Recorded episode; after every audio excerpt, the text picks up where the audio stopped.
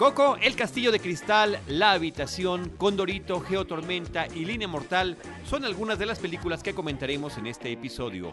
Bienvenidos a Cinemanet. El cine se ve, pero también se escucha.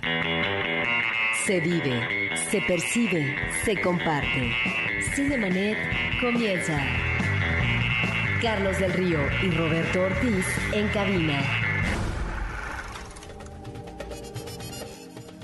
www.cinemanet.com.mx es nuestro portal, un espacio dedicado al mundo cinematográfico.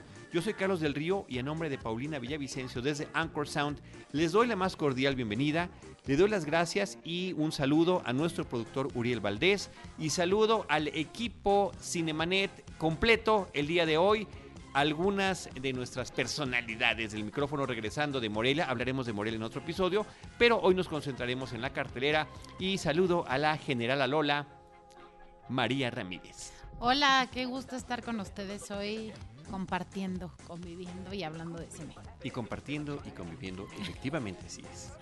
Y por ello te digo salud. Parece un- uno de los cortos del- de, de huevos. Este, Diana Gómez, arroba de Idalí, ¿cómo estás? Hola, muy bien, muy contenta de estar hoy de nuevo aquí con ustedes para platicar muchas películas además. Así es, traemos varias cosas. Diana y finalmente Roberto Ortiz, ¿cómo andamos? Bien, aquí estamos. Perfecto, siempre breve, conciso, al punto y al grano. Vamos a empezar, si les parece bien, con el estreno de la semana, una película anticipada, una película con cierta polémica, una película que fue retrasada durante mucho tiempo, años en realidad, producida por Pixar, que se llama Coco y que tiene que ver con la festividad de Día de Muertos en nuestro país y que fue presentada como premier mundial en la inauguración del Festival de Cine de Morelia. Así María. es, esta película dirigida por Lee Unkrich, Unkrich y Adrián Molina, ese sí está más fácil de pronunciar. Este, más bien co-dirigida por estas dos personas y producida por Darla Anderson. Es una película que trata sobre, sobre Miguel y cómo su familia le ha prohibido a través de los años que él eh, le guste la música, disfrute la música o inclusive toque música, ¿no? Pero él es un apasionado de la música y por cuestiones del destino se encuentra eh, en este camino que lo lleva a la tierra de los muertos, en donde eh, él va a descubrir por qué su familia eh, le ha prohibido la música a lo largo de los años. Y además de descubrir otros secretos que están por ahí. Muy Y que no vamos a spoilear, ¿verdad? No, nada, ¿Verdad no. que no? Cero ¿verdad? spoilers. Sin spoilers. Sí, no. Ok. Cero spoilers. Esta es una Diana. peli- Miguel es un niño, nada más como para aclarar. Sí, Miguel es un niño. Miguel es un niño. este, y, y él también está en búsqueda de este cantante que, que admira muchísimo, que se llama Ernesto de la Cruz. Este. Que emula a Pedro Infante, ¿no? De alguna manera. emula a Pedro. Inf- a Pedro Infante, pero hay un cameo de Pedro Infante. Pero Oh. también em- Así que emula no. físicamente a estos malos de, de película de, de cine de oro, ¿no? O sea, como corpulentos, como con esta fisonomía de, de un este de un antagonista de película. De película mexicana. de película la época mexicana de oro. de la época de oro, exactamente. Bueno, Es una película muy bonita, creo que tiene, creo que va a funcionar muy bien en México porque tiene muchos guiños a lo a lo largo de, de la película, muchas cosas que vivimos aquí, desde este tema del matriarcado con, en las familias, donde las abuelas y las bisabuelas y las mamás mandan. Creo que esto es muy importante. Tenemos las voces también de Gael García, eh, que hace la voz de un eh, De Héctor, ¿no? ladronzuelo, de un timador llamado Héctor. Y este también tenemos la voz de Marco Antonio Solís, que es Edgar de la Cruz, Ernesto de la Cruz, perdón. Eh, y hay otras voces por ahí como la de Broso, el Wiri Wiri, Angélica María, Angélica Vale. eh, Hasta Elena Poniatowska hace por ahí su Sí. participación en, en el doblaje en español de es- esta película. Está, o sea, creo que estos guiños están muy padres. También la aparición de Frida Kahlo por ahí en algún momento con. Pero es que no son guiños, o sea, más bien es una película que, como bien dices, tuvo una investigación de años. O sea, el equipo de Disney, eh, de Pixar, cuando ya tenía en mente esta película, eh, pasó por todo un proceso de investigación donde, por lo que entiendo, venían a Oaxaca a hacer como estos eh, scoutings donde se empapaban completamente de la cultura, ¿no?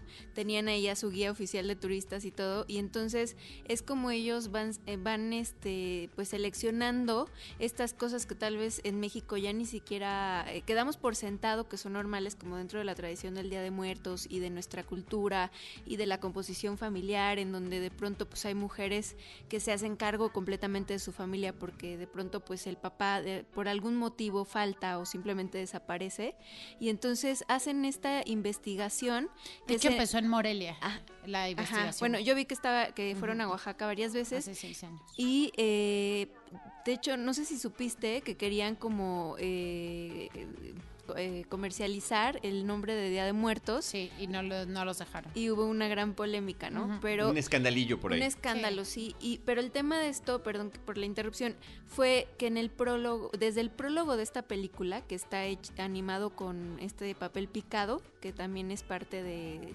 de de nuestras tradiciones. de las tradiciones, pero además estaba el papel picado ahora que, que se hizo el estreno en Morelia. O sea, como que todo estaba, digamos, eh, armonizado o estaba eh, Tematizado. tematizado, pues. Entonces, en, en una animación de papel picado, eh, in- inicia la historia de, de la familia de, de Coco, ¿no? Eh, entonces, a, a partir de ahí empezamos a conocer por qué esta familia eh, pues no permite que la música entre. Esta familia tiene un oficio de, de zapateros que viene de generación tras generación. Y bueno, se esperaría ¿no? que el niño eh, protagonista Miguel de esta película pues fuera un zapatero, pero pues le gusta la música, ¿no? Y tiene un gran ídolo que este, es este Ernesto de la Cruz, ¿no? Y bueno, ¿qué más? Es que hay dos conceptos diferentes por parte de ustedes. Eh, tú mencionas eh, que hay guiños y tú dices que no. Pero entonces, ¿cuál sería la explicación de por qué no son guiños si es otra cosa, ya digamos, en la imagen cinematográfica? Es que creo que lo que a lo que yo me refiero con guiños es, por ejemplo, en un momento le está presentando. Eh, o sea, es que no, no quiero spoilerear, es justo como que no quería. Yo llegué a ver la película con este tema de ni siquiera vi un tráiler completo más que el primero, que era un teaser. Y a mí me pareció increíble llegar a verla así. Y sorprenderte, eso- y exacto, sorprenderte, O sea, incluso sí. no sabía que eran zapateros, no sabía por qué se llamaba Coco, no sabía quién era medio villano, ¿no? ¿Sabes? Entonces me, me gusta sorprenderme en estas películas, sobre todo. Y creo que hay guiños porque en un momento llega una persona y, y presenta y como, ay, Jorge Negrete, Pedro Infante, te presento a esta persona. Ay, este, Los Chachalacos se llama un grupo musical. Este, ¿sabes? O sea, estos que sí son pequeñitos detalles que van a pasar desapercibidos para otras personas. Para el público para- internacional. para el otros público fuera de México realmente. Quizás en Latinoamérica sí permee de una Pero manera para más nosotros positiva. es como todo el tiempo nos están haciendo, o sea, referencia a cosas que vivimos día con día y que se vuelven normales como, como menciona Diana. El tema es, también hay una investigación impresionante que creo que ha pasado en otras películas que nosotros no nos hemos dado cuenta, Claro. que así son otros, pues otros países, otros territorios, ¿no? Sí, absolutamente. Disney eh, y Pixar han tomado historias de por todos lados del mundo y en cada lugar van a hacer la investigación. Y claro, termina siendo a través del filtro de los ojos eh, pri- principalmente estadounidenses que están detrás de estos proyectos. Pero Hablaban de, Mo- sí- de Moana, ¿no? Sí hay, por ejemplo, que similar. ¿no? Moana o Mulan o el que tú quieras, ¿no? sí, exacto. Hércules, así como en Hércules empieza con las animaciones del coro griego en estos vasos y demás, bueno, pues así empieza en el caso de Coco con el papel picado Totalmente, mexicano. totalmente. Y también creo que hay detalles muy relevantes para nosotros que evidentemente para otros territorios no lo serían, como el hecho de que esté el Buki o Marco Antonio Solís, que es de Michoacán también. Y Gael García, que su papá es de Michoacán también. Entonces es claro, nació en Michoacán esta película. Ahí empezaron los creadores de esta película a idearla.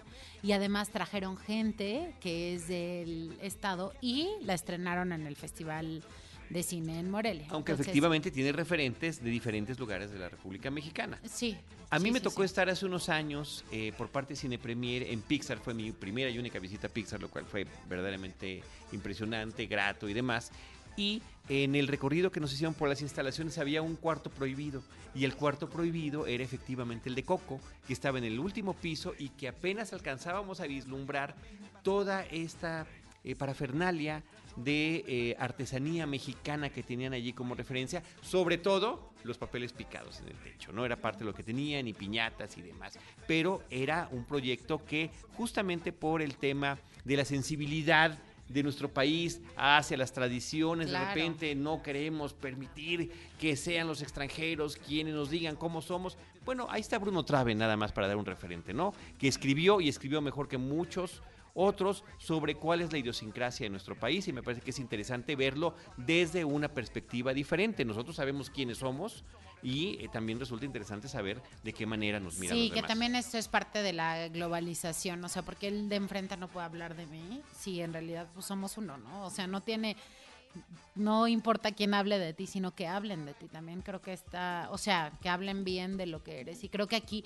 demuestra muchos valores que tiene la familia mexicana y creo que eso es lo importante y lo relevante, sobre todo. Y una cosita que iba a decir también de los guiños, sale un cantante mexicano que se llama Camilo Lara, hace un pequeño cameo. Él es, eh, tiene un grupo que se llama el Instituto Mexicano del Sonido. Eh, me gusta muchísimo, no es muy famoso, pero me parece increíble que de hecho sale su personaje animado ahí. Y cuando lo vi dije, es Camilo Lara.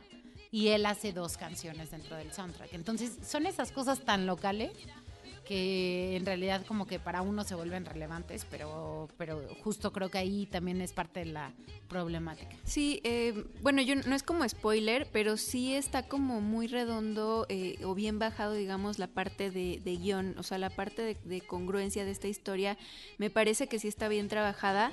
O sea, tenemos creencias, eh, sí, de, del por qué se pone la ofrenda de muertos, eh, cómo celebramos en un panteón este Día de Muertos, eh, nuestra eh, de que los muertos regresan a comer o a convivir con los vivos ese día. Eh, esto esto de, de que haya un perro que es Dante, ¿no? que es un Xoloscuincle, que según este, nuestra, nuestras historias, eh, leyendas, pues que es un perro que acompaña a los vivos, a- al inframundo, a otros mundos. Eh, está esta bendición familiar que es muy importante para los mexicanos, ¿no? Que te la dé tu, pues sobre todo las mamás o las Estas abuelitas. despedidas breves. Las despedidas, sí, exactamente, ¿no? Breves entre comillas. Este, y también, eh, pues estos altares, ¿no? Eh, lo que decía ahorita María de, de los mariachis, del, incluso sale eh, la chancla vola- voladora famosísima, ¿no? O sea, que está en los pósters que están inundando la Ciudad de México, por ejemplo, todo. ¿no? Los Y, espectaculares. Por ejemplo, de Dante hicieron piezas aparte, como cuentitos, que se llama, creo que el almuerzo de Dante, que dura dos minutos y es como una especie de, de historia alternativa donde el perro se está robando una comida, ¿no? Entonces, eh, pues son como otras piezas, digamos, para poder acercarnos a esta historia, que al final, eh, pues por ejemplo, efectivamente de, de lo más atractivo que tiene es el soundtrack, o, eh, hay una canción que es la principal, que se llama Recuérdame, que nos contaban en la conferencia de prensa eh, los directores, estuvo eh, hecha, pues, eh, o sea, fue compuesta exclusivamente para, para esta película, no fue retomada como algunas otras. Y pues bueno, ah, hay otra parte que a mí me interesaba platicar que tiene que ver con esta interpretación del apoyo familiar, pero ¿saben desde, desde qué punto de vista lo, lo tomé yo?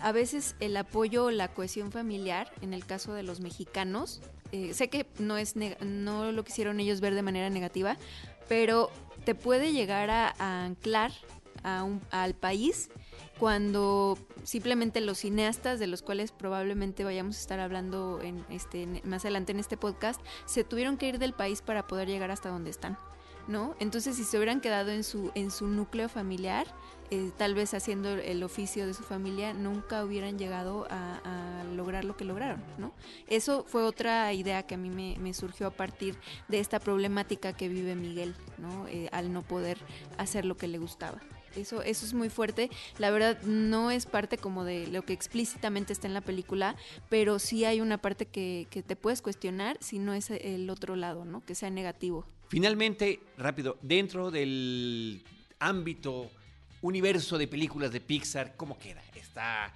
a la par de Toy Story? ¿Está abajo de Monsters University? ¿Por dónde la ubican más o menos? Eh, ¿Queda en el top 10? ¿Es una película convencional? ¿No parece una película de Pixar? O sea, ¿cuál es la sensación que les da? Yo creo que la se dice complacencia, o sea, Sí, creo sí, de que es, ajá, de que somos mexicanos, creo que vamos a ser muy como está hermosísima, es lo máximo, porque te estás viendo reflejado ahí. Pero la verdad yo creo que llega un punto en donde se vuelve aburrida la película. Este Tiene muchas está- peripecias, ¿no? Así como que entra y entra en aventura tras Sí, aventura. Pero en un punto a mí me parece que está muy pesado. O sea, Al realmente se vuelve muy intensa. Creo que esa es la palabra. O sea, muy telenovelesca. Y, pero creo que con el final repunta, repunta, repunta un poco, pero no la pondría al nivel de Toy Story. O sea, yo la pondría más abajo que Toy Sí, Story. o sea, se ve que es una película que sus creadores quisieron mucho, que obviamente está muy publicitada, que llega aquí a México en un momento en el que todo el mundo quiere pues que México eh, recobre este valor que pues el, el presidente Trump le ha tratado de quitar a nivel cultural. Eh, o sea, tiene muchas situaciones ahí, eh, simplemente uno se la apropia, o sea, encuentras ahí a tu tía, a tu abuelita, porque al final los personajes también están trabajados de manera que sean sumamente creíbles, ¿no? Entonces, eh, sí es una película eh, pues valiosa, digamos, que también además eh, pues habla de, una historia de, la, de estas empresas, porque al final están abordando una cultura eh, que los consume bastante, ¿no? De, de la cultura hispana o los mexicanos, pero efectivamente, o sea, no sé si a toda la gente le, le pueda llegar a gustar por algo que no sea subjetivo, o sea, al final sí eh, te conectas, pero pues porque es algo totalmente nuestro. Te puedo decir, para mí sigue siendo mi favorita Mulan, ¿no? Así. Bueno, este, pero de Disney. Exactamente, de De Disney, Disney. o sea, en, en este tema cultural. Sale. La, animación es impresionante. Quisiera Sí, mencionar sí. rápidamente que eh, um, desde hace unos días en Cineteca Nacional se ha abierto una exposición después de la exitosísima eh, que se dedicó a Stanley Kubrick. Ahora hay una exposición de Disney y son básicamente tres apartados y uno de ellos eh, se remite a la producción Coco, de tal manera que ahí está la posibilidad de que el público pueda explorar eh, el universo de Disney, ¿no? En eh, esta incursión última, pero al mismo tiempo en otras incursiones que tiene que ver con el desarrollo de esto que se convirtió en una industria de la animación eh, por parte de Disney y que efectivamente encontramos, ya que ustedes hablan de toda esta recuperación de tradiciones mexicanas, pues encontramos eh, en el desarrollo de las producciones Disney pues personajes muy característicos mexicanos que tal vez obedecen a un estereotipo, pero que finalmente ahí están. Solamente mencionaré una película de 1944 que se llamó Los Tres Caballeros, en donde estamos hablando de una época muy peculiar que tiene que ver con la guerra que está a punto de acabar y que hay dos prototipos latinoamericanos ahí como personajes, uno que se llama Pancho Pistolas, que es un gallo mexicano, y el otro que es José Carioca, que va a ser un loro brasileño, que van a congeniar, van a compartir con un tercero que es, por supuesto, el Pato Donald. El gringo. Y esto, y esto en un contexto de eh, lo que para la cinematografía mexicana va a suceder por estos años, que era la temática del llamado panamericanismo. ¿Sí? Esta idea, esta suerte de unión, de amistad, de estrechar los lazos con estos países de habla hispana. Muy bien, yo voy a retomar el tema de los tres caballeros, eh, Roberto, en un par de películas. Eh, qué bueno y qué padre que está esta exposición en la Cineteca Nacional y que además, como cosa y caso curioso, porque normalmente no sucede, el estreno de Coco a nivel comercial también empata con estreno de Coco en la propia Cineteca Nacional. Eh, en ese sentido de abrirse también hacia este tipo de expresiones. Ahora, vamos a pasar a otra película. Nada más reiterar que tanto Diana como María vieron la película en el Festival Internacional de Cine de Morelia en el día inaugural. Roberto, vámonos ahora con una película que se llama The Glass Castle, El Castillo de Cristal, de Destin Daniel Cretton. Sí, que es un guion basado en la novela homónima de Janet Walls. Ella eh, se convirtió en una columnista de una revista neoyorquina importante y es ah, una narración que se remite eh, a partir del presente también al pasado. Entonces se da ese juego narrativo de presente y pasado. Y ahí es donde creo que encontramos una de las fallas de la cinta, de que a veces no embona dramáticamente de una manera conveniente este paso de un tiempo a otro, del tiempo presente al tiempo pasado o viceversa. ¿Y a qué se remite esta película? Se remite a, eh, bueno, la vida real que tuvo esta mujer, esta escritora, y que eh, esa, um, la ubicación de ese pasado difícil, eh, hasta cierto punto traumático, que tuvo ella, dos hermanas, un hermano, porque eh, tiene una familia disfuncional. Tiene un padre que en principio aparenta ser como buena onda, ¿sí? Y después resulta que este padre em, pues es un alcohólico y cuando se alcoholiza se transforma. Y es ese tipo de padres que quiere cuidar, digamos, en su propio castillo de cristal a su familia para que no sea contaminada eh, por este mundo burgués corrupto, eh, porque finalmente apuesta también a que sus hijos, siendo pequeños, no incursionen en la educación formal, no vayan a la escuela, porque finalmente él considera que existen todos los elementos como familia unida para que esta familia por sí misma evolucione favorablemente e integre un desarrollo eh, favorable en términos de lo que va a ser el paso de la infancia a la adolescencia y el convivio familiar. Esto, por supuesto, genera problemas en un momento dado en este paso de infancia a, adolescencia en más de un personaje, entre ellos el de la escritora Janet Walls, de tal manera que en su presente, y aquí es yo creo que lo más interesante tal vez eh, en el abordaje eh, posiblemente que deviene de la novela, que es cómo desde el presente se tiene que ubicar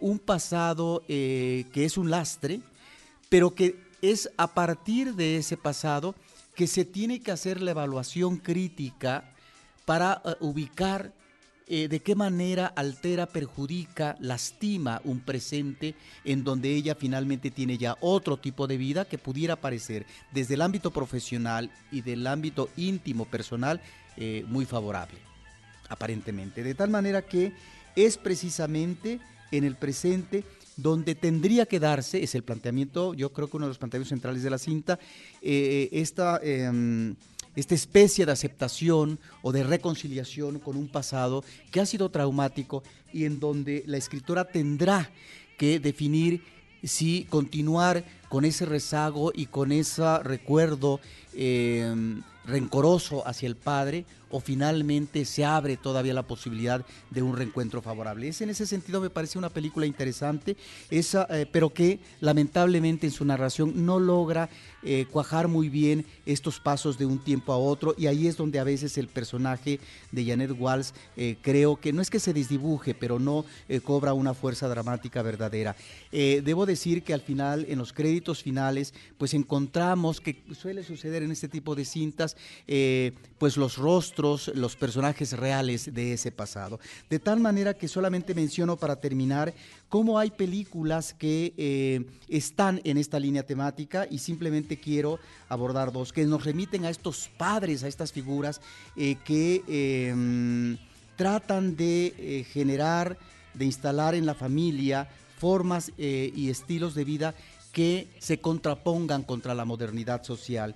Y ahí está la película de Costa Mosquito del 86 de Peter Wade y una más reciente que creo que comentamos aquí en podcast, que es Capitán Fantástico de 2016 de Matt Ross, que esta me parece interesante como premisa porque aquí estamos ante otro tipo de padre.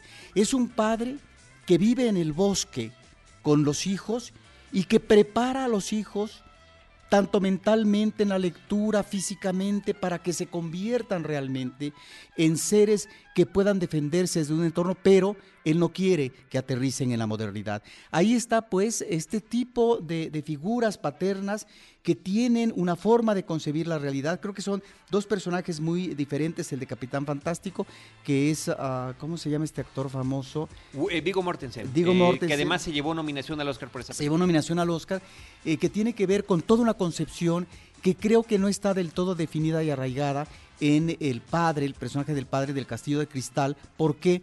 Porque finalmente no solamente es un hombre alcohólico y es muy fácil decir, sí, perdón, la, la realidad es decir, la vamos a diferir, la vamos a rechazar, pero perdón, ¿cómo acomodas como proyecto a tu familia si te vuelves un padre irresponsable que ni siquiera eh, eh, lleva, digamos, la comida a la casa? Me parece que ahí está como premisa interesante, pero es una película desigual. Eh, la que mencionaste también, Roberto, de Mosquito Coast, Harrison Ford en el papel principal y River Phoenix en, en uno de sus roles que en paz descanse, efectivamente. Y en el caso del Castillo de Cristal, Brie Larson es el personaje de Janet, justamente con el mismo nombre de la escritora de la novela. Woody Harrelson es este hombre, este padre eh, no conformista. Y Naomi Watts también aparece en la cinta. Así que es una película que ya está en cartelera.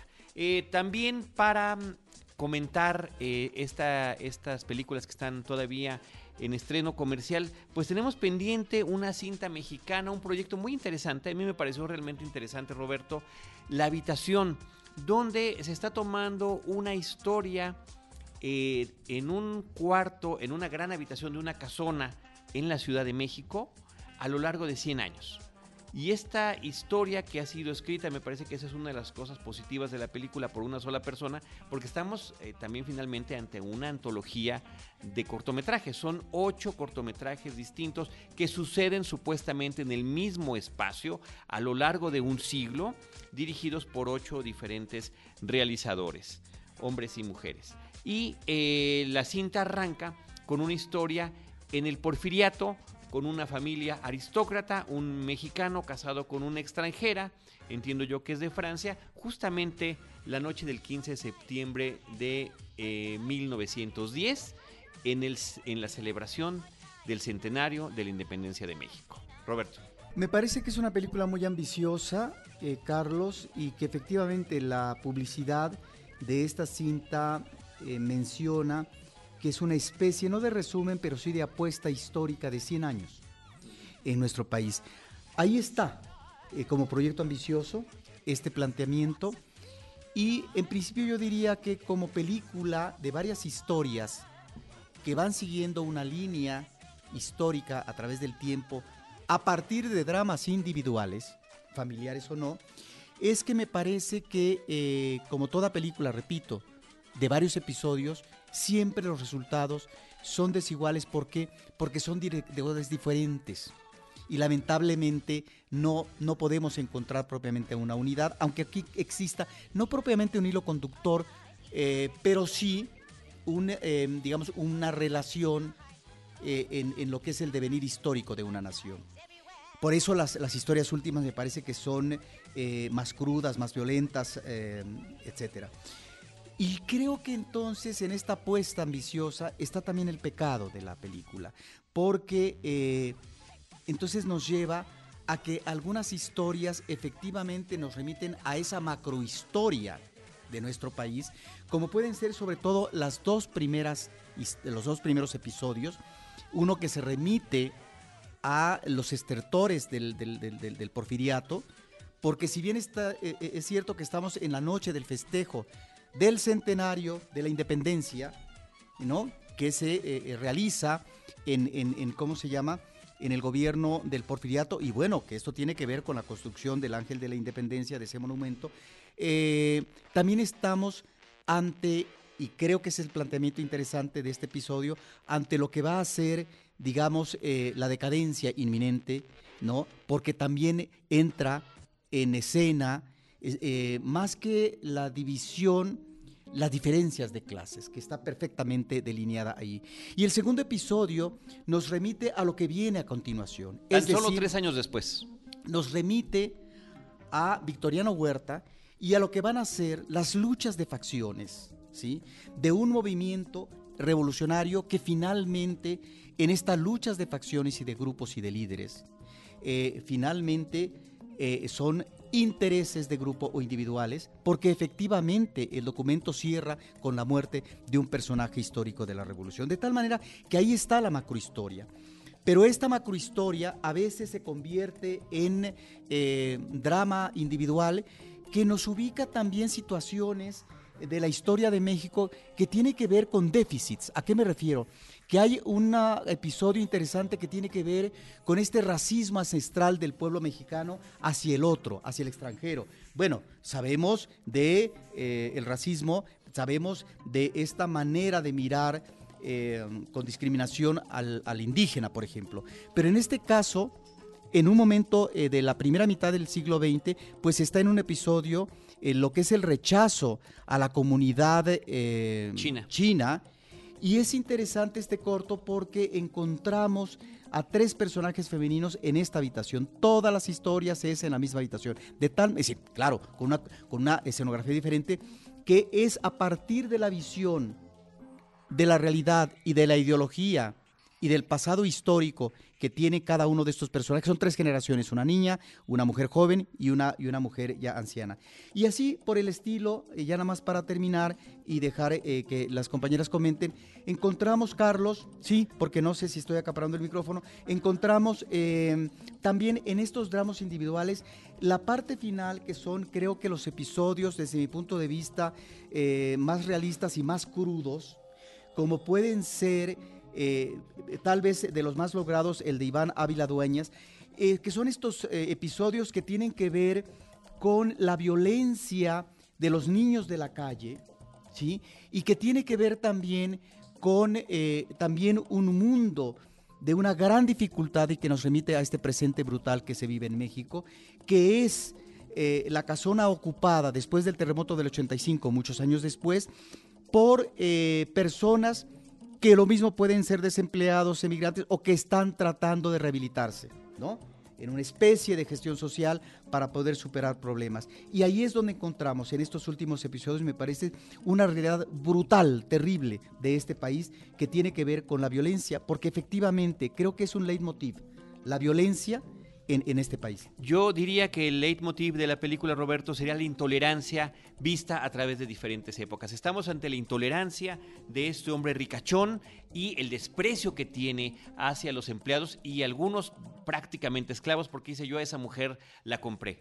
Pero no solamente los extranjeros, o sea, justamente al inicio de la película me pasó que yo no, no había investigado nada acerca de ella, entonces la, comienzas a ver desde esta época y resulta que la misma empleada que, que se ve que es eh, mestiza, pues empieza a hablar de los indios, ¿no? De manera despectiva y ahí a mí me daba la impresión de que la película, pues sí me iba a hablar eh, también de esta intolerancia o de estas desigualdades, pero también originadas desde, desde la persona que tiene pues la mitad de, esta raíz indígena también. Es que está hablando de la intolerancia en todos los estratos sociales y en todos los estratos eh, y en todos los eh, en, todas las, las, formas que podemos tener de ser mexicano, ya sea oriundo, avecindado, mestizo, lo que tú quieras. Toda esa este intolerancia, Diana, permea a lo largo de la película, porque después también existe la intolerancia del que se revela en el, episodio de la Revolución Mexicana, ¿no? Y de qué manera existe esta suerte de vendetta hacia el que era tu amo. Y después vendrá lo que comenta Roberto en el caso de la comunidad china, pero después en un episodio que tiene que ver, por ejemplo, con el 68, que habla, está ubicado en octubre del 68, justamente unos días después de la masacre del 2 de octubre y en el, en el día 12 en la inauguración de los Juegos Olímpicos. Y en una casa donde hay además una especie de contradicción, una, una joven pareja con un bebé, donde él eh, pues se ve que trabaja del lado represor y ella estuvo inclusive, es hasta ese momento una sobreviviente de las manifestaciones sociales de la época. Sí, siempre hay contrastes en esa habitación, ¿no? En Totales. Sí, ahora, eh, a mí me parece que este episodio que nos remite al 68 es de los más desafortunados, tanto en eh, el manejo de la historia como en eh, su desarrollo narrativo. A mí realmente me parece que efectivamente hay una idea de manejar metafóricamente el trauma que deja un acontecimiento en, el personaje principal femenino aquí y, que por lo tanto este trauma nos remite a un trauma mayor que tiene que ver con la nación y un posible cambio. Y en estos cambios es donde me parece que se establecen los puentes, digamos, de un momento histórico a otro. Y me quiero referir a un episodio que es interesante, y hasta ahí lo dejo nada más, eh, que tiene que ver con el momento del temblor en 1985, porque em, vemos a dos personajes femeninos, a quien habita esa habitación, ¿no? donde vamos a ver en los ocho episodios a una serie de personajes de símbolos, y llega a esa habitación una vecina que es una chica drogadicta, que tiene conflictos con su pareja masculina, y me parece que ahí al final, al cierre, lo que nos está indicando en esta debacle que fue el sismo de 1985, eh, nos está remitiendo a esta idea que manejó Carlos Monsiváis en su momento después del temblor y ante la actitud solidaria de los mexicanos de la llamada sociedad civil. Y creo que esta historia está apuntando hacia lo que va a ser en el manejo, un manejo social eh, más libertario o de más apertura y de más flexibilidad, tan solo por lo que se refiere a los derechos humanos en eh, eh, la postura de las diferentes vertientes en el manejo de la sexualidad. Y hasta ahí lo dejo. Ahora, hay cortos, no sé si están de acuerdo conmigo, que son sumamente desafortunados, que en el, en el, en el título llevan la penitencia. Ernesto Contreras filma un corto que se llama Erotismo. Y es, eh, eh, digamos, eh, eh, lo, lo- lo- más antierótico que pueda darse. en ese Independientemente de su título, Roberto. Es lamentable. Independientemente de su título, a mí me pareció uno de los cortos más interesantes de la película porque me gusta la forma en la que está manejada el tema de la fantasía a lo largo de la historia. Sí. Cuando de repente parece que efectivamente caye- caemos hacia esa complacencia de una historia de amor eh, aparentemente imposible que finalmente se torna realidad, resulta que posiblemente estemos viendo una cosa distinta. A mí ese corto es de los que más me gustaron de la película, el Bueno, trabajo de Ernesto Ahí Contreras. hay eh, una diferencia de opinión. A mí me parece que el problema de este corto, entiendo lo que tú dices, Carlos, es que, perdón, si vas a apostar al erotismo en tu narración, que haya un principio de erotismo. Y ahí es donde encuentro el error a veces en estas pretensiones. No sé si de producción o de dirección eh, individual. O la ¿A qué me pretensión es el mero título, ¿A qué me refiero? ¿A qué me refiero?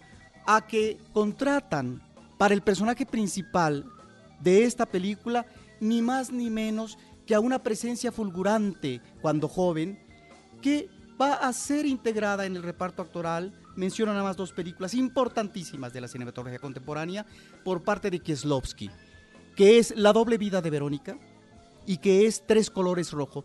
Irene Jacob.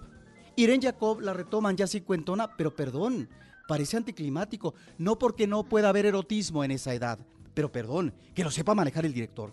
A eso me refiero cuando el, el- el- el- el corto me resulta sumamente decepcionante y desagradable. ¿Y qué te pareció la presencia de Irene Jacob?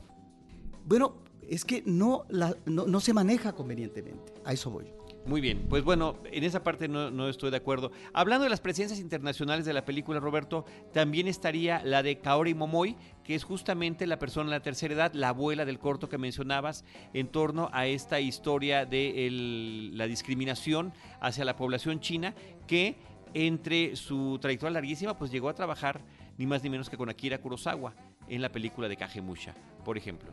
Y yo mencionaría que hay momentos ahí eh, en donde logra captar esta fuerza dramática del rostro de esta mujer y de su comportamiento en el espacio de la habitación corporalmente, como es una, eh, un momento, y hasta ahí me quedo, eh, en donde ella está desde el balcón tratando de establecer, digamos, como una comunicación Al menos una con, tregua. al menos persona- una tregua. con personajes adversos eh, que pueden, digamos, llevar a un sino trágico.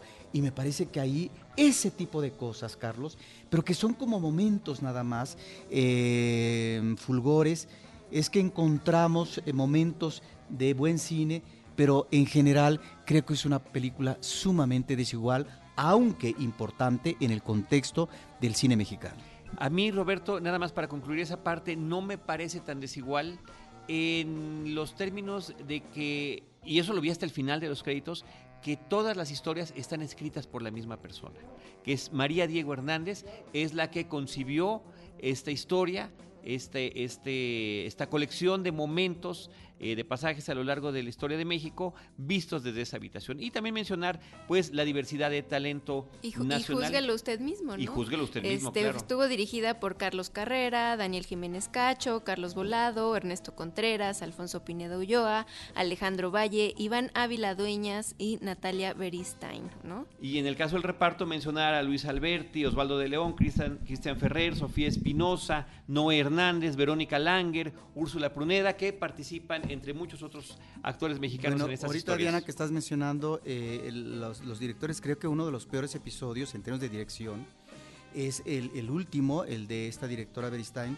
porque ahí cuando se está eh, eh, manejando una realidad abrupta eh, de estos personajes del México actual, es decir, cuando se apela al falso documental, es tan falsísimo que dices, perdón, cabe en otro momento, no aquí, por favor. Sí, era, era innecesario y demasiado explícito demasiado tácito para lo que nos gustaría haber visto. Pero bueno, efectivamente, como dice Diana, creo que es una película que hay que ver, creo que es un proyecto muy interesante y destacar también desde este lugar donde estamos grabando nuestros episodios de podcast, Anchor Sound fue la empresa que se encargó del diseño sonoro de la película y que eh, es un trabajo además que estuvo con un patrocinio de Polonia, así que hubo también trabajo desde allá. La música de la película es justamente de un músico polaco que inclusive ha ganado el premio Oscar, que es Jan A.P. Kachamarek. Y, eh, y, bueno, esto habla de estos talentos que se pueden conjuntar en este tipo de coproducciones. Así que ahí está eh, la película de la habitación con estas ocho historias que maneja. Eh, brevemente comentaré que también continúa en cartelera la película Condorito, esta que es una producción sudamericana basada en un personaje chileno extraordinariamente popular de historieta que eh, surge a partir de finales de los años 40 y que llega a ser tan importante y tan conocido que en toda Latinoamérica lo hemos tenido. Y el dato curioso que quería mencionar hace rato, Roberto, de los tres caballeros, era que el creador de Condorito, justamente después de ver la película Los Tres Caballeros, vio tan pobremente representado Chile, eh, porque además es un pasaje únicamente donde algunos personajes viajan por los Andes, por los Andes, que dijo, yo voy a crear un personaje que esté reflejando eh, lo que significa nuestro país en términos de idiosincrasia, de cotidianidad, de situación social y económica, y crea a este personaje de Condorito basado en el cóndor de los Andes, que es también uno de los emblemas de la bandera de este país. Pepo es el creador de esta historia. Y bueno, trascendió a lo largo de muchas décadas y ahora tiene su versión cinematográfica. La compañía que lo realiza es del Perú, me parece que es una de las más importantes coproducciones y tiene distribución internacional a través de 20th Century Fox. El, el pecado que yo vería de la película eh, sería que al tratar de ser lo más comercial posible, pues mete una historia que tiene que ver con extraterrestres, naves espaciales, referentes a películas eh, eh, internacionales como Top Gun o como Indiana Jones y demás, dejando un poquito de lado al condorito que conocíamos de la historieta en una versión completamente aséptica, pulcra, blanca, limpia traslúcida para un público infantil, cuando en realidad el personaje de Condorito, quien lo haya conocido, sabrá que tiene este tono vulgar, es un personaje que se desenvuelve tanto en la cancha de fútbol como en los bares, eh, está también este aspecto siempre presente de la sexualidad.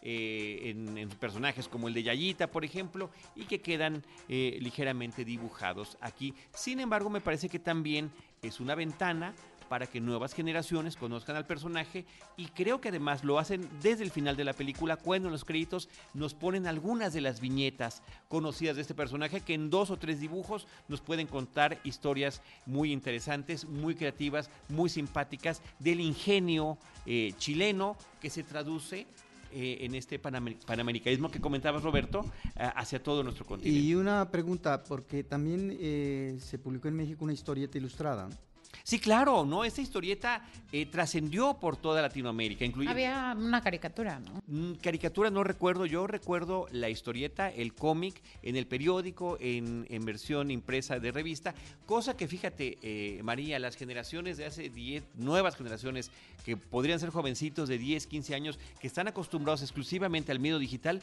bueno, ya no tienen el conocimiento de este tipo de historietas con este tipo de personajes. Yo inclusive cuando era niño y conocía a Condorito, eh, pensaba que era un personaje mexicano, ¿no? Y bueno, y el famoso plop con el que terminaba eh, algunas de sus historias también aparece en, algunos momentos de la película y que afortunadamente no es sobreutilizado. Por ahí encontrarán a varios personajes que son parte de su historia, como por supuesto el eh, personaje del sobrino Cone. Así que ahí está la película de Condorito con el doblaje de Omar Chaparro en el personaje principal y que eh, este doblaje de Omar Chaparro se hizo para toda Latinoamérica, a excepción de Chile, donde Chile tiene su propio doblaje para esta película. Y justamente ahorita la general Lola me está mostrando la evidencia eh, substancial de que efectivamente hubo una caricatura. Sí, yo recuerdo, o sea, no tengo muy... Muy claro. Muy claro ni cuándo ni dónde, pero yo, o sea, seguro como que en el Canal 5, así, yo veía, yo así conocía a Condorito. Sí, yo fíjate no que sabía no- que era nunca- una nunca tira supe que- cómica,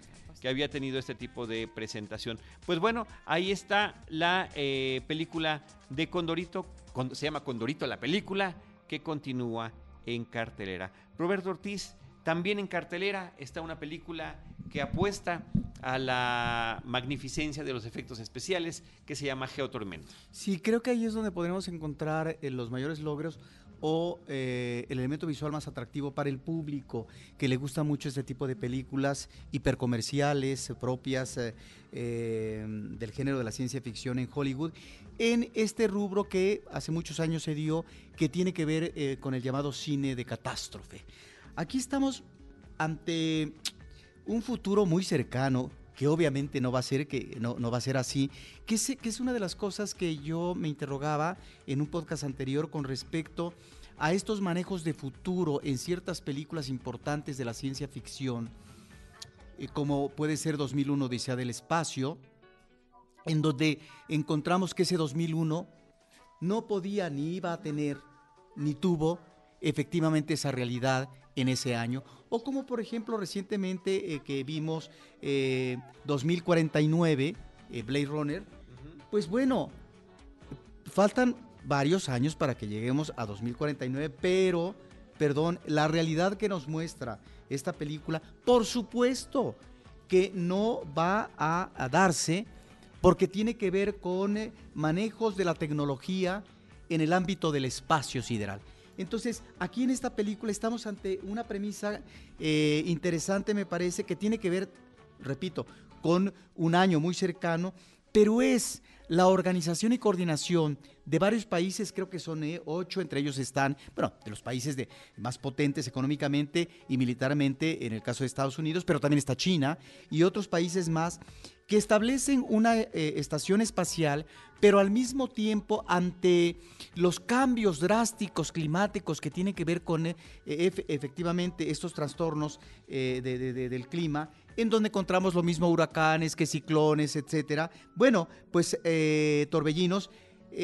existen satélites instalados alrededor del planeta que evitan que efectivamente estos, ah, digamos, estos fenómenos naturales tengan un efecto eh, lamentable, terrible para muchos de los pobladores de ciertas zonas geográficas.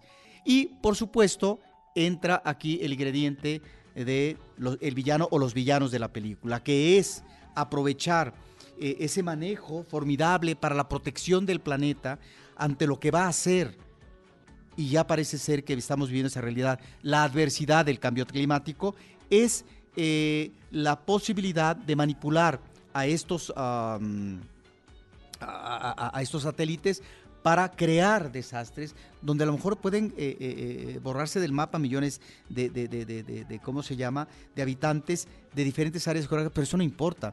Importa la cuestión del poder. E- e- Eso está como trasfondo en términos de complot. Entonces, bueno, ahí está, me parece una premisa que tiene que ver con estas cuestiones eh, del cine estadounidense, hollywoodense, que ubica estas problemáticas eh, de, de- de- de- la humanidad, en este caso como planeta, ante un problema del cambio climático. ¿Qué es lo que sucede finalmente? Decía yo al principio que lo principal son los efectos especiales, pero eh, Geotormenta apuesta clásico en este tipo de películas por el socorrido salvamento de último minuto. No, diríamos del último segundo, porque así sucede, ¿verdad? Es efectivamente en esos últimos segundos donde se resuelve la situación a partir de este manejo tan subrayado por el cine de Hollywood, que es eh, el individualismo del héroe. Y bueno, ahí nada más yo recordaría que históricamente en el cine, pues eh, quienes apostaron a ese salvamento de último minuto, bueno, ni más ni menos que el mago del suspenso, Alfred Hitchcock, y ni más ni menos que el creador del abecedario del lenguaje cinematográfico, que fue David Griffith, y en donde efectivamente en sus cortos manejaba el suspenso y ese salvamento de último minuto. Bueno, aquí está también reflejado y en esta cuestión de individualismo a ultranza, donde tienen que lidiar problemas dos hermanos para ver, digamos, si el mundo se puede salvar. Bueno, ahí está también en esta película la integración de un actor mexicano, sumamente eh, exitoso en ciertas películas. Y claro, la industria hollywoodense es consciente de eso y lo jala. Como en este caso, Eugenio Derbez, un científico de la Estación Sideral, que pues eh, tiene que hacer el papel de chistosito de la película, ¿no? No, y que bueno, y precisamente ahí está, por eso eh, Hollywood funciona muy bien, porque como tú decías, Diana, y como tú también, eh, esta cuestión de la investigación previa o de años para poder cuajar un proyecto como es este de Coco. El director de la película de Geotormenta o Geostorm en su título original es Dean Devlin, que era fue guionista y coproductor de las películas de Roland Emmerich, todo este tipo de películas de desastres monumentales eh, que están por ahí, por supuesto, las dos versiones del Día de la Independencia, por ejemplo. Quiere decir que como director no ha aprendido bien la elección. Pues porque principalmente, te digo, ha sido, ha sido productor. Gerard Butler, Jim Sturges, Abby Cornish son algunas de las personalidades que aparecen en esta película. Geo Tormenta. Bueno, para terminar eh, rápidamente con lo que tiene que ver con la cartelera comercial, está eh, todavía Flatliners, eh, Línea Mortal al Límite, que es el título original, versión 2017. Es un remake de una película que tuvo su momento en 1990. Era todavía parte de este espíritu ochentero que existía en el cine y que además en, en aquel momento estaba lanzando una serie de personajes que en la pantalla darían mucho que decir, como Julia Roberts, Kevin Bacon eh, y Kiefer Sutherland principalmente. Pero también estaba William Baldwin, uno de los hermanos Baldwin, y Oliver Platt. Todos ellos continúan con una vida profesional hasta nuestros días. De Ese fue el atractivo de aquella película. Sí, claro, que era entre otras cosas. Los, los grandes, eh, este, ¿cómo se llama? Los ídolos juveniles de la pantalla. Las promesas. Las promesas. Y además el asunto de que en su momento Kiefer Sutherland y Julia Roberts además eran la pareja, ¿no? Que no duraron, no duraron tanto, pero sí tuvieron por ahí su momento. Bueno, la película original y la película actual tratan sobre una serie de estudiantes de medicina que están intentando registrar qué es lo que sucede con la conciencia humana durante los momentos de la muerte física y quieren manipularlo. Y ellos mismos se someten como conejillos de indias en una serie de experimentos, digamos, eh, prohibidos y que están al margen de su escuela de medicina que es eh, lograr estar muertos, eh, cada vez ir aumentando el tiempo en el que están experimentándolo cada uno y eh, ver qué tipo de experiencias podrían tener, lo cual me parece súper interesante y atractivo, lo fue en su momento y lo es ahora. El problema con ambas películas es que desafortunadamente lo hacen desde una, desde una perspectiva completamente materialista y extraordinariamente superficial, donde se quedan con la clásica imagen de la experiencia eh, fuera del cuerpo, donde te vas viendo a ti, algunos quizás recuerden el pasado, y en el caso de la nueva película vinculan toda, toda esta experiencia de cercanía con la muerte con la culpa. Y la única manera de poder, de poder eh, salir de este círculo tormentoso que viven después de la experiencia será en términos del perdón que puedan eh, pedir a las personas que han lastimado en su pasado. Así que me parece eh, como moralina bastante débil, bastante flaca y lamentable que sea la forma en la que esta nueva película de Flatliners utiliza esta premisa.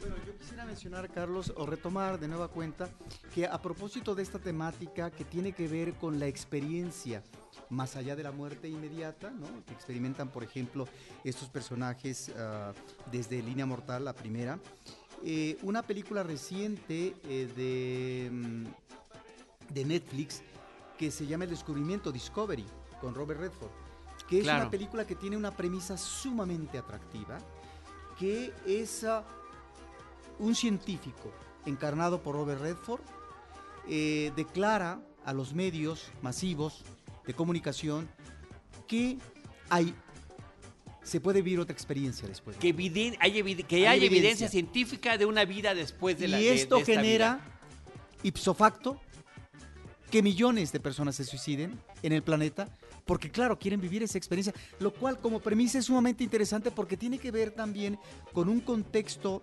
global en un planeta donde eh, la desolación humana es una constante y entonces se trata de hurgar en un mundo más allá. Como premisa es sumamente interesante después en su desarrollo como historia la película fracasa y se vuelve una película sumamente decepcionante, pero me parece que es sumamente atractiva. El problema es no lograr sostener este tipo de premisas que resultan, la verdad, apasionantes, interesantes y cualquiera quisiera, quisiera saber un poco más sobre todo esto. Y este, bueno, finalmente yo como referencia daría otras, Roberto, en una película eh, ochentera, Proyecto Brainstorm, se, eh, se trataba de poder capturar las experiencias, grabarlas y que otras personas, lo que ahora sería algo así como la realidad virtual, pero viviéndola realmente y en algunos de esos casos uno de los personajes muere y queda esto registrado y algo similar sucede en la película Strange Days eh, que se estrenó por ahí entre el final del siglo pasado y el inicio de este siglo. En todos los casos, creo que se quedan cortos para poder explorar esta temática que queda allí para ver si alguien la puede tomar de mejor manera. Ellen Page, eh, Nina Dobrev, James Norton, eh, decía yo que Kiefer Sutherland, con un pequeño papel en esta película, no está vinculado con su personaje previo, participan en la cinta y Diego Luna también está allí. Eh, ahí me parece que la presencia de Diego Luna es interesante porque está bien su interpretación y además tiene quizás el personaje eh, más eh, completo de todos los que están participando en este tipo de experimentos. Digamos que es el que más eh, le funciona, el que más mide las consecuencias de los actos y el más sólido de todos ellos. Pues ahí está, línea mortal al límite. Roberto, para completar el programa tenemos algunos temas que comentar de la cartelera cultural. Sí, rápidamente Carlos, quiero mencionar un ciclo y lo dejaría para la próxima semana porque si no este programa de estreno se vuelve un chorizo y sabemos que cuando es chorizo eh, en un programa pues eh, el, escucha nos corta. Eh, hay un ciclo en Cineteca Nacional que me parece que hay que tomarlo muy en cuenta que se llama Todo Melville que se realizó con el apoyo del Instituto Francés y la Fundación Jean-Pierre Melville es un cineasta francés que nace en 1917 y por lo tanto el ciclo es eh, un homenaje al centenario del nacimiento de este cineasta fundamental en la cinematografía francesa, pero del cine en general. Eh, él fue cineasta, productor, guionista de sus propias cintas, se le considera el poeta de la represión, ya hablaremos de eso la próxima semana, y de cuáles son sus películas importantes. Todo, todo Melville está presente en este ciclo y me parece que es una oportunidad única para que el público conozca eh, estos cineastas que son realmente imprescindibles en el ámbito francés y, e, además mundial. Y este es un cineasta tan importante, sobre todo en lo que es el thriller policíaco y demás, un amante del, del cine americano clásico, etcétera, que bueno, ni más ni menos que estos jóvenes que van a integrar la nueva ola francesa, pues Jean Lugodar en una de sus películas emblemáticas, que es Sin Aliento, lo integra como actor en el personaje de un escritor a este hombre que se convirtió en un emblema para eh, más de una generación. Rápidamente nos vamos a una película, Carlos, que ganó el León de Oro del Festival de Venecia y el Premio del Cine Europeo a Mejor Comedia. Una paloma reflexiona sobre la existencia desde la rama de un árbol. Una película, eh, bueno, coproducción entre Alemania, Noruega, Francia de 2014 de Roy Anderson. De Roy Anderson ya habíamos visto en la cartelera alternativa eh, cintas extraordinarias como Canciones del Segundo Piso del 2000, que recibió el premio del jurado en el Festival de Cannes y un premio sueco importante, haz de cuenta que es el equivalente del Ariel, pues a mejor película, director, guion, fotografía en canciones del segundo piso y bueno, está también películas del 2007 como Comedia de la Vida, que también recibió el premio sueco a mejor película, director, guion, bla, bla, bla. De tal manera que una paloma reflexiona sobre la existencia desde la rama de un árbol es, eh, nos, nos, nos, nos, remite de nueva cuenta a un cineasta sui generis que es muy importante conocerlo. ¿Por qué? Porque es el cineasta que apuesta a la temática y a los personajes del absurdo y que en este absurdo nos está planteando la futilidad de la existencia humana, este debate, digamos, si es que puede existir entre el quehacer en la vida o la inutilidad de la vida misma en su devenir. De tal manera que eh, Anderson reflexiona una y otra vez a través de pequeñas historias, Carlos.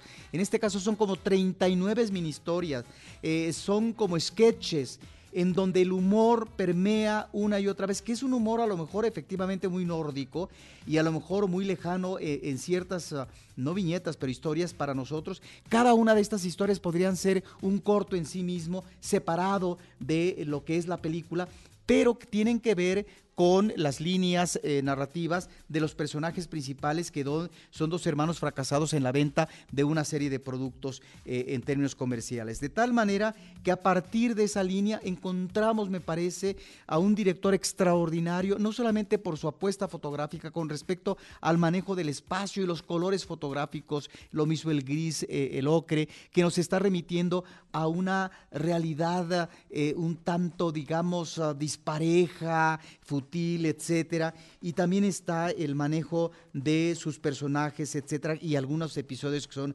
realmente sorprendentes, extraordinarios, y que por otra parte a veces nos remiten no solamente a la historia, sino también a cómo estos personajes de la historia pueden ubicarse de manera un tanto disparada con una realidad actual absurda. Y ahí es donde me, parece que encontramos a uno de estos directores sumamente extravagantes y yo diría que en sus narraciones de estas, ah, de, digamos, eh, cortos, eh, de digamos, eh, episodios en sí mismo como estrambóticos, es realmente una película interesantísima que ahí está de un director que hay que conocer que se llama Roy Anderson, Carlos.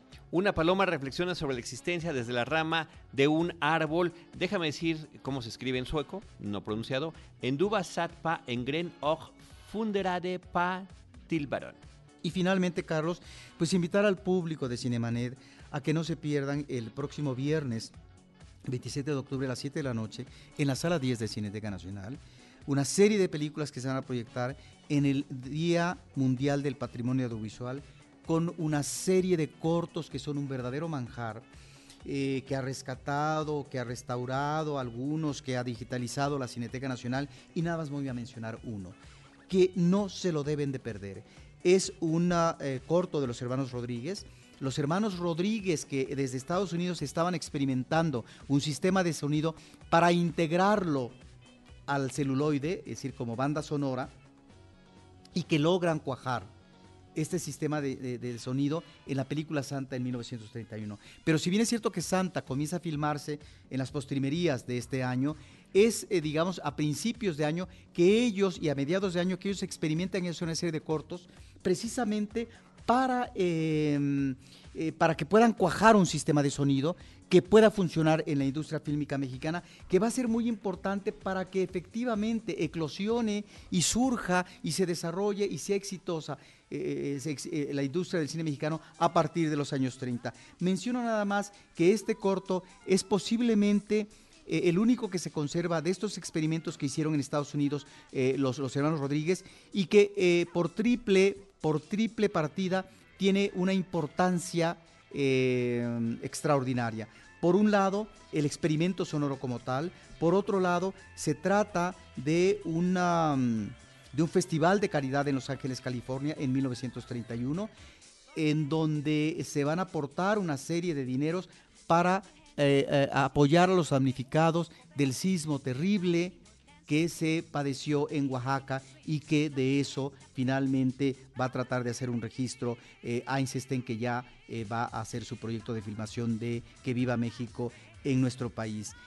El otro elemento importante es que aparece también eh, la parte eh, diplomática, es decir, el cónsul en Los Ángeles, se firma en Los Ángeles este corto, en ese momento que es Rafael de la Colina, que es una figura sumamente importante en el ámbito diplomático mexicano, que se convirtió en el eh, en- en embajador de México en Estados Unidos más adelante, y el otro que es sumamente importante desde el ámbito cinematográfico histórico, que es la presencia de actores, escritores, directores, que van a hacer lo que brevemente, inteligentemente, en, su, idea de ganar los mercados mundiales por parte de Hollywood, que fue crear las dobles versiones, el llamado cine hispano, donde se hace un segundo Drácula, ¿sí? por ejemplo, con Lupita Tovar, y con actores que lo mismo era un argentino, que un español, que un mexicano, con actores mexicanos. El segundo Drácula, el Drácula hispano, fue con Lupita Tovar. De tal manera que ahí están esos actores que se están integrando a la industria para hacerse estas dobles versiones. Y está lo mismo una Delia Magaña, perdón, y un Tito Davison, que una espléndida, extraordinaria, ¿no? Eh, eh, digamos, de gran presencia, Dolores del Río. Pues ahí está lo que tenemos eh, como recomendación. Roberto, muchas gracias en la cartelera cultural. Y en eh, recuerdo brevemente y rápidamente lo que tuvimos en la comercial. Línea Mortal al Límite, Condorito, Geotormenta, La Habitación, El Castillo de Cristal y Coco. Fíjate, Coco, el título más breve, y el de La Paloma, el título más largo. Este, General Alola, María Ramírez, muchísimas gracias. Muchas gracias por escucharnos y nos escuchamos prontito. Y llegar hasta acá, ¿verdad? Sí, síganme, así llegar hasta acá. Síganme en arroba general Alola, Twitter y, y en Instagram. Muy bien. Diana Gómez. Hola, eh, nada más rapidísimo de Coco. No quiero que quede la impresión de que estamos menospreciando un trabajo que en los mismos créditos se ve, que eh, intervino muchísima gente. O sea, es un gran trabajo y sí hay que ver la película eh, desde su justa perspectiva. Eh, mi Twitter es arroba de Idali. Muy bien, muchas gracias. Roberto Ortiz. Nos vemos la próxima. Nosotros les recordamos las redes sociales de Cinemanet, arroba Cinemanet en eh, Twitter, facebook.com diagonal Cinemanet, Cinemanet 1 en Instagram y Cinemanet 1 también en YouTube. En cualquiera de esos espacios, nosotros les estaremos esperando con cine, cine y más cine. Cinemanet termina por hoy. Más cine en Cinemanet.